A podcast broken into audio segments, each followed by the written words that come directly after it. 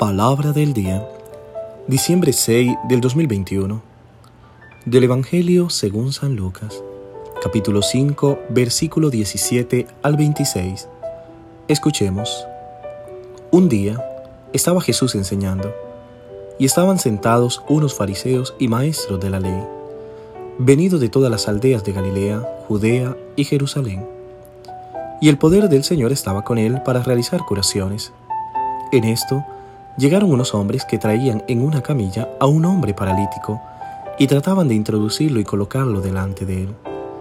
No encontrando por dónde introducirlo a causa del gentío, subieron a la azotea, lo descolgaron con la camilla a través de las tejas y lo pusieron en medio delante de Jesús.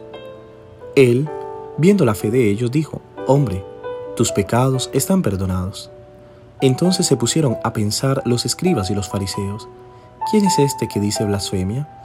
¿Quién puede perdonar pecados sino solo Dios? Pero Jesús, conociendo sus pensamientos, respondió y les dijo, ¿qué estáis pensando en vuestros corazones?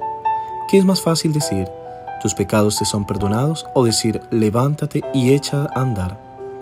Pues para que veáis que el Hijo del Hombre tiene poder en la tierra para perdonar pecados, dijo al paralítico, a ti te lo digo, ponte en pie toma tu camilla y vete a tu casa. Y al punto, levantándose a la vista de ellos, tomó la camilla donde había estado tendido y se marchó a su casa dando gloria a Dios. El asombro se apoderó de todos y daban gloria a Dios. Y llenos de temor decían, hoy hemos visto maravillas. Palabra del Señor. Gloria a ti, Señor Jesús.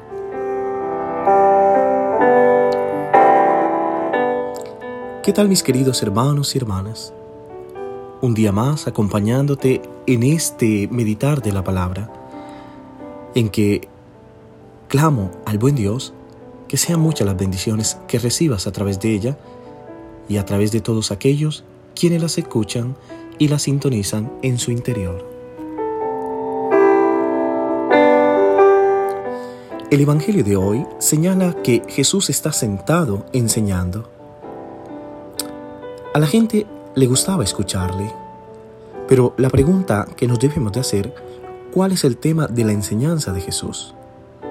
Claramente no lo señala ni lo dice, pero considero que hablaba siempre de Dios, hablaba de su Padre, pero hablaba de Él de forma nueva, atractiva, atrayente, no como lo hacían los escribas y los fariseos. Por eso mucha gente estaba sentada a su alrededor. Tanto es así que los fariseos y maestros de la ley tienen curiosidad de escucharle. Por eso vienen de distintas regiones, Galilea, Judea, Jerusalén. Al final creo que Jesús representaba a Dios como la gran buena noticia, esa buena noticia para la vida humana, a un Dios Padre, a un Dios Madre, que ama y acoge a las personas, a un Dios que no amenaza ni condena. Era un Dios de amor y misericordia, el Dios de la ternura.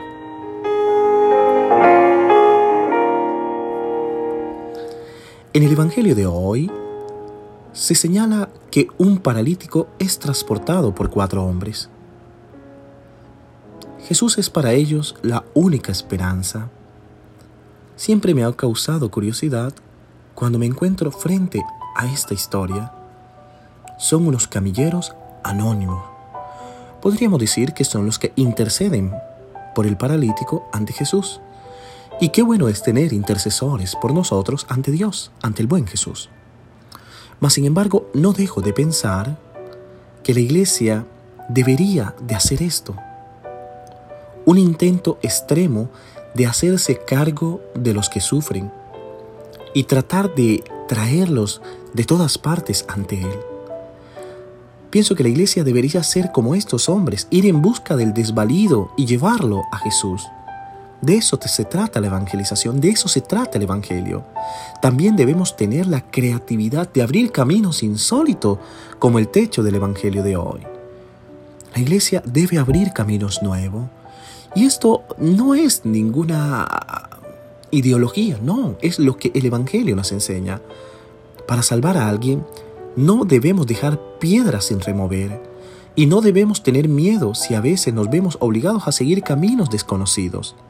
Es el Evangelio de hoy el que nos autoriza a hacer esto, a poder ir a aquellos que lo necesitan y llevarlos a Jesús.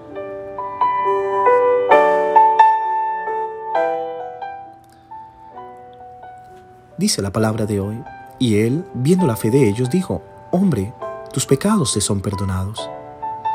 Es por la fe de estas personas que Jesús hace algo por ese hombre. De hecho, casi me gustaría decir que Él hace algo con el sufrimiento de ese hombre. Ya no carece de sentido. Jesús le da uno. Así lo libera del sinsentido, de la insignificancia. Recordemos que es un paralítico, no puede hacer nada. Y ante la sociedad era insignificante. El perdón es la experiencia de ver que nuestro dolor ya no es insignificante. Hay cosas en la vida que cuando pasan, porque las sufrimos o por culpa nuestra, nos clavan, nos paralizan, ya no nos hacen seguir. Encontrar el perdón no se trata de borrar lo sucedido, sino de encontrar un significado que reinicie la vida. Este hombre ya se ha encontrado con su milagro, no necesita nada más. Lo que sucede a partir de este momento se debe únicamente a la incredulidad de los escribas y fariseos. ¿Cuántos escribas hay alrededor nuestro? ¿Cuántos con un corazón duro? Por eso Jesús le dice que es más fácil decir, tus pecados te son perdonados o decir, levántate y anda.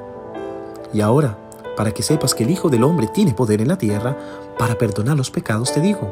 Y le dijo al paralítico, levántate, toma tu cama y vete a casa, e inmediatamente se levantó en presencia de ellos. Creo que Jesús sana al hombre y así hace ver que la parálisis no es un castigo de Dios por el pecado, y hace ver que la fe de los pobres es una muestra de que Dios los acoge en su amor y en su infinita misericordia.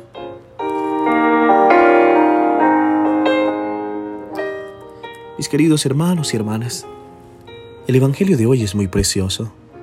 Nos lleva a reflexionar también nuestra incredulidad frente a la acción de Dios, pero también nos pone en la posición de aquellos que abren caminos, que interceden, que llevan a otros a Jesús.